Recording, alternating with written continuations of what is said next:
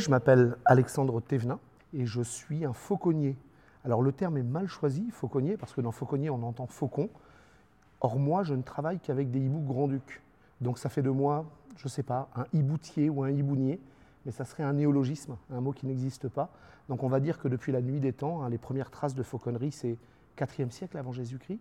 Euh, les fauconniers sont des hommes au départ, des hommes et des femmes aujourd'hui qui vont dresser des rapaces pour la chasse. Voilà. Donc moi, je suis un, fauconnier, un hiboutier, qui a une autre particularité, c'est que je suis itinérant, mobile, on devrait dire même. C'est-à-dire qu'on ne vient pas voir les oiseaux chez moi, c'est moi qui me déplace. Donc la difficulté de mon travail, c'est de faire voler mes hiboux dans beaucoup de conditions différentes, avec des publics différents. Donc ça va être euh, le jour ou la nuit, dans des écoles, pour le théâtre, pour le cinéma, voilà. Donc je vais ritualiser un lien Hein, c'est-à-dire un lien entre mon oiseau et moi, que je vais pouvoir transposer dans le temps et dans l'espace. Alors, ce qui m'a amené à travailler au théâtre et au cinéma, enfin au théâtre surtout, au cinéma très peu, vraiment, c'est vraiment le, spectacle vivant vers lequel euh, je suis allé par, euh, par hasard. C'est-à-dire que ce n'est pas moi qui suis allé les chercher, c'est eux qui sont allés me chercher. Le premier spectacle dans lequel j'ai travaillé était une pièce de Fabrice Melchior, alors euh, directeur du théâtre Amstramgram à Genève, qui a écrit, qui est dramaturge également, et qui a écrit une pièce qui s'appelait Le hibou, le vent et nous, pour deux trampolinistes, quatre comédiens et un fauconnier.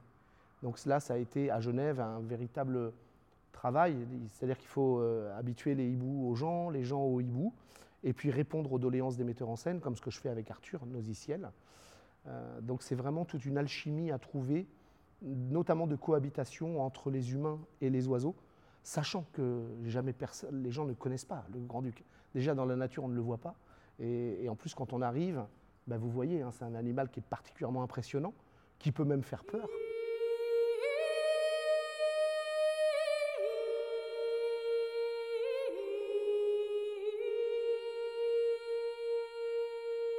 Actuellement, au TNB, avec Arthur Nosiciel, je fais voler deux hiboux dans la pièce Mes frères, sur un texte de Pascal Rambert. Donc les demandes d'Arthur étaient très précises. Voilà. Moi j'ai tendance à dire que mon métier de hiboutier, de fauconnier, consiste à dire non. Donc très souvent, les, artistes, les metteurs en scène, ils me disent alors est-ce que ton hibou il peut? Non, et ça il peut pas. Voilà. Donc j'ai tout un travail de pédagogie à faire et d'explication. Et ce qui est très bien avec Arthur, c'est qu'il a tout de suite compris. Bon, je pense qu'il avait déjà dû travailler avec des animaux sur le plateau, mais euh, il, y a, quelque chose de très agréable de bosser avec nos c'est qu'il euh, euh, s'adapte à l'oiseau, à l'animal. Il a compris que c'était l'oiseau en priorité. Et ça, pour moi, c'est très agréable. Donc ces demandes étaient, il avait une double demande. Il voulait d'abord un hibou à l'ouverture du spectacle, un hibou présent en hauteur avec les acteurs qui jouent en bas au plateau. Donc il a fallu que je trouve un endroit pour pouvoir mettre l'oiseau. Ah oui, petite précision très importante, aucun oiseau dans la pièce n'est attaché. Les oiseaux sont en liberté. Donc déjà, moi, ça, ça veut dire une chose, jamais de hiboux ensemble, puisqu'ils ont un tel instinct de territoire, de territorialité, que le risque, c'est qu'ils se battent. Donc c'est toujours un seul oiseau. Donc il y a un premier hibou qui va être sur la scène pendant, ben, on ne sait pas parce que c'est lui qui décide de prendre son envol ou pas, pendant 14 à 26 minutes. L'idéal, c'est qu'il reste 26 minutes, mais quelquefois, il peut partir avant pendant que les acteurs jouent en bas. Donc il a véritablement fallu apprendre à l'oiseau à être sur son territoire en hauteur et surtout à ne pas considérer comme un danger tout le bruit qui vient du bas, puisque les acteurs font beaucoup de bruit quand ils sont en bas. Après, il y a deux solutions. Voilà, on est encore une fois euh, au service de, l'oiseau, mais ça, les comédiens, ils savent le faire hein, parfaitement bien, et le metteur en scène aussi. Soit un des comédiens fait partir l'oiseau. Moi, je suis en salle, toujours dans le noir, mais je suis toujours là avec mon gant. Et là, je récupère l'oiseau au lointain, dans la salle. Euh, voilà. Soit au noir salle, c'est moi qui vais récupérer l'oiseau sur sa rambarde. Et puis la deuxième demande était particulièrement enthousiasmante pour moi et, stressante, puisque je n'avais jamais fait ça. Et en me renseignant auprès de mes collègues fauconniers, on n'est pas nombreux, hein, les fauconniers du monde entier, hein, il s'avère que ça n'avait jamais été tenté. Donc la demande d'Arthur était la suivante. Il voulait que le hibou parte du fond de la salle, du lointain, voilà, cour ou jardin, peu importe, c'était à moi de décider, qu'il survole le public qu'il arrive sur la scène éclairée, où il y a une énorme table, et là que la comédienne Marie-Sophie Ferdan jette un morceau de viande sur la table, que le hibou prenne le morceau de viande et revienne dans la salle. C'est l'Himalaya c'est l'Himalaya à escalader ça. C'est-à-dire que la première fois qu'il m'a dit ça, je suis allé me coucher. J'ai dormi deux jours, je me suis dit, bon, voilà, c'est pas grave, on va, on va essayer. Voilà. Eh bien, on a essayé. Il a fallu beaucoup de temps pour faire comprendre alors, au frère de Neige, hein, euh, Gibral, qui est un vieux mâle, il a 16 ans, donc on se connaît très bien, il a volé dans plein de conditions. Et Gibral, au début, il ne comprenait pas. Voilà, il ne comprenait pas ce qu'il devait faire. Et puis surtout, ce n'était pas moi qui lui jetais la morceau de viande, c'était Marie-Sophie. Et Marie-Sophie avait peur du hibou. Donc vous imaginez un peu tous les paramètres rentrer. Alors après, Marie-Sophie Ferdan est une comédienne extrêmement professionnelle. Elle a pris sur elle, elle a vraiment travaillé. Et au bout, un jour, ça, a marché. Un jour, à la colline, ça a marché. Là, l'émotion est. vous pleurez. Hein. Donc le hibou est descendu. Il, s'est jeté sur le, morceau de viande que Marie-Sophie avait lancé. Donc il y a tout un travail aussi de, jeu de regard. C'est-à-dire qu'il faut qu'elle capte l'attention du hibou en silence. Moi, je ne peux pas faire de bruit il y a 450 personnes dans la, dans la salle, et il faut qu'elle capte l'attention euh, du hibou, donc imaginez les heures de répétition, qu'elle jette le poussin au bon moment, que le poussin arrive au, bon moment. Alors, je ne vous dis pas les premières fois, le poussin qui, glisse, qui tombe, le hibou qui le récupère sous la table, voilà. Tous ces aléas, ils existent, c'est normal, c'est un animal vivant. Et puis voilà. Et une fois qu'il l'a récupéré, là, le travail est fait. C'est le hibou qui décide ce qu'il doit faire. Donc, quelquefois, il allait se mettre dans les branches, parce qu'il y a des branches sur la scène. Et puis quelquefois, il remontait, et après, il remontait sur mon gant, ou alors je le, je, le, je le récupérais. Voilà. Et enfin, Arthur voulait un troisième moment avec les hiboux, c'est la fin. Il voulait que ça se termine avec un hibou. Donc là, le hibou, moi, je, je mets un hibou dans les branches. Voilà. Euh, le personnage de Marie-Sophie Ferdinand disparaît dans les branches, et le hibou prend son envol au fond du haut noir. Moi, mon travail, il consiste à rassurer mes oiseaux, à leur faire comprendre qu'il n'y a pas de danger pour eux.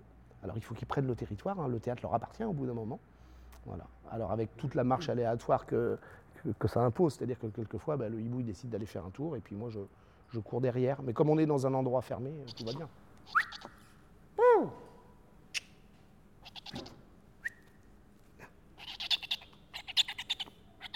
Les hiboux, je les prépare déjà à la maison. C'est-à-dire qu'avant d'arriver dans un théâtre comme le TNB ou comme le théâtre de la colline, il y a des années de travail. Mes oiseaux volent tous les jours, reviennent sur mon gant tous les jours. Comme ça, quand j'arrive dans un endroit, j'ai des oiseaux qui sont entraînés, imprégnés, affêtés. Voilà. L'affêtage, ce n'est pas une coquetterie de langage, c'est un terme auquel on tient. On a gardé toute une terminologie médiévale du fait qu'au Moyen Âge, on faisait beaucoup de fauconnerie. On va domestiquer un chien, dresser un cheval et affêter un oiseau. Et cet affêtage, c'est le lien ténu qui existe entre mes oiseaux et moi. C'est-à-dire que je vais passer du temps à euh, imprégner les oiseaux sur le site, c'est-à-dire à leur montrer, à leur montrer ce que c'est qu'une salle de théâtre, euh, à les faire voler à l'intérieur avec tout ce que ça engendre comme, comme danger pour eux potentiel et comme source de stress. Un bruit, euh, voilà. Alors l'avantage c'est que c'est dans la pénombre, donc du coup ils aiment bien la pénombre, ça c'est bien. Et puis après, ben, je vais parler beaucoup avec les comédiens, leur expliquer, parce que les comédiens ils vont être sur scène pendant deux heures et demie, sur les deux heures et demie, il y a quand même quasiment une heure de présence des hiboux, donc euh, il faut qu'ils engendrent ça. Voilà. Euh, Frédéric Pierrot, Pascal Grégory, ils ont, euh, ou même Adama, ils sont, Adama Diop, ils sont vraiment. ils n'ont pas peur, ils aiment ça, ils les ont portés, les hiboux, sur le gant. Marie-Sophie aussi, elle les a portés, mais elle avait vraiment, elle, plus une appréhension au départ, avec laquelle elle a été obligée de, faire, de, lutter. Quoi. Voilà. Donc moi, je me glisse entre les, interstices. Voilà. Donc ça, c'est super d'avoir une collaboration avec des gens comme Tugdual, Tremel, euh, voilà, euh, euh, Christian Lacrampe, le régisseur de, La Colline. donc là, c'est un gros travail à faire où moi, il il me donne la possibilité d'avoir accès à la salle. Mais moi, je ne peux pas y aller, par exemple, tant que, tout est ouvert, tant que le décor n'est pas terminé, tant qu'il y a des techniciens partout, avec des bruits d'échelle, avec des bruits de machines. Donc, donc voilà, moi, je suis là tout le temps. Donc du coup, je me glisse euh, dans les, moments où je peux, travailler. On a un quart d'heure, 20 minutes, ben là on va essayer avec Gibral, ça marche, ça marche pas. Et plus on l'aura fait, mieux ça sera rodé, à la fois pour le, comédien, pour la comédienne, que pour le hibou. Mais moi, il faut que je dose tout ça, c'est-à-dire qu'il faut, il y a un équilibre extrêmement précaire à trouver entre ne pas épuiser l'oiseau, parce que je ne peux pas le faire voler non plus toute la journée s'il y a une représentation le soir. Donc je suis toujours en train d'anticiper sur deux jours, trois jours, une semaine. Voilà. Moi, je prépare mes oiseaux sur la longueur. Donc ça, c'est vraiment un travail, euh, comme un athlète de haut niveau qui aurait besoin de, de, se, gérer euh, physiquement. Euh, ben moi, je dois gérer mes athlètes, que sont mes oiseaux, physiquement sur la durée. Et donc la quantité de nourriture, le travail, l'exercice, tout ça, c'est vraiment quelque chose de très, très précis et de très calé.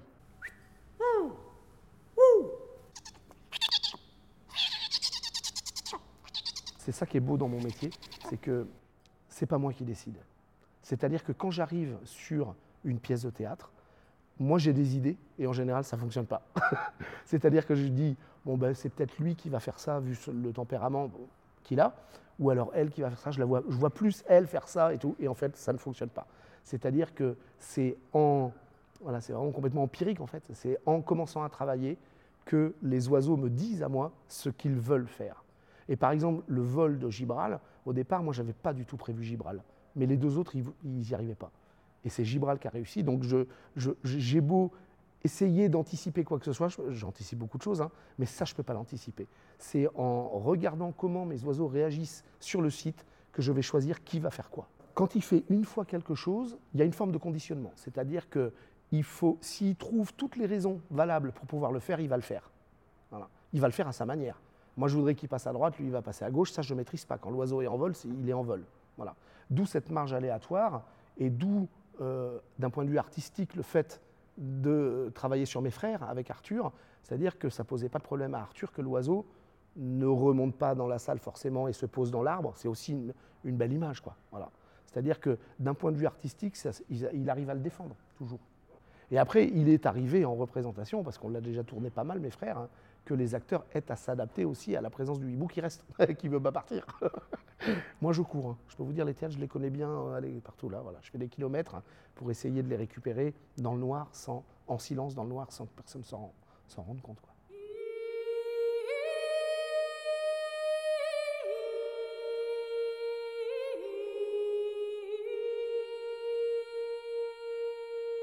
Alors la présence de l'animal euh, sur un plateau peut être impressionnant, oui, c'est certain. Peut être impressionnant pour les, pour les spectateurs de manière complètement différente. On considère que quel que soit notre âge, notre sexe et notre, et notre vie, il y a une personne sur 100 à peu près qui a une phobie des oiseaux. Donc c'est la raison pour laquelle euh, les, gens du théâtre préviennent de la présence d'un animal sauvage euh, sur, sur, la scène. Moi, la chose la plus importante, c'est que les hiboux ne sont pas des animaux dangereux. Jamais ils vont attaquer les gens, ça n'existe pas. Dans l'imaginaire collectif, il y a plein de choses qui circulent voilà, sur leur voracité, leur rapacité. On appelle ça des rapaces, hein, c'est pas pour rien. Leur, euh, capacité à. Voilà, ce sont des super prédateurs, donc euh, ils, sont, ils sont puissants. Ils ont un bec puissant, des serres puissantes. Il n'y a jamais eu aucune attaque de hibou conduite sur les gens. Aucune, zéro. Si le hibou se sent acculé, il s'en va, il part, il va loin. Alors comment je prépare ça? Ben, c'est mon affêtage. Hein, c'est le fait que mon oiseau il va être centré sur moi. Donc il a beau se, poser au milieu des gens, par exemple. À partir du moment où vous ne l'avez jamais nourri, vous n'avez aucun lien avec lui. Donc il n'y a aucune chance qu'il vous, vienne vous. Voilà. Si vous tendez la main, il va s'en aller. Voilà. Peut-être qu'il va vous donner un coup de bec, mais donc on prévient les gens. Après, il y a des gens dans la salle également qui sont là pour ça. Moi, je suis jamais loin. Donc moi, j'interviens où que ce soit dans la salle si l'oiseau se pose. Euh, en moins de, 10 secondes. Donc voilà, Mais le risque zéro n'existait pas, on est bien d'accord. Juste pour l'anecdote, le soir de la première au théâtre de la colline, Ayala s'est posé sur la tête d'une dame qui avait une chevelure absolument flamboyante. Et elle a passé, bah, il ne serrait pas, hein, il était posé sur sa tête. Elle a eu un très bon réflexe, elle n'a pas, bougé, tranquille. Voilà. Lui était bien, ça représentait un peu comme un nid. Heureusement, il n'y a, rien eu ni pour l'oiseau ni pour l'humain, mais voilà, le temps que j'arrive et que je récupère l'oiseau, il a fallu quelques secondes. Mais voilà, on est, on, est avec des animaux sauvages, donc ce genre de choses peut, arriver. Et sur toutes les autres présentations, euh, les hiboux sont centrés sur moi, donc euh, au bout d'un moment, ils ne calculent pas le public. Le public est dans le noir, il est assis et il est immobile. Donc euh, c'est comme un arbre, c'est comme une forêt. Donc lui, il fait son travail, son boulot de, hibou, il va voler, il va arriver sur le plateau. À la limite, il aura plus de relations, notamment des relations à travers les yeux. Il regarde beaucoup les comédiens, les acteurs avec lesquels il a passé du temps. Il y a eu des moments absolument magiques, avec, je me souviens, avec Frédéric Pierrot qui, regardait le, hibou et le hibou qui le regardait.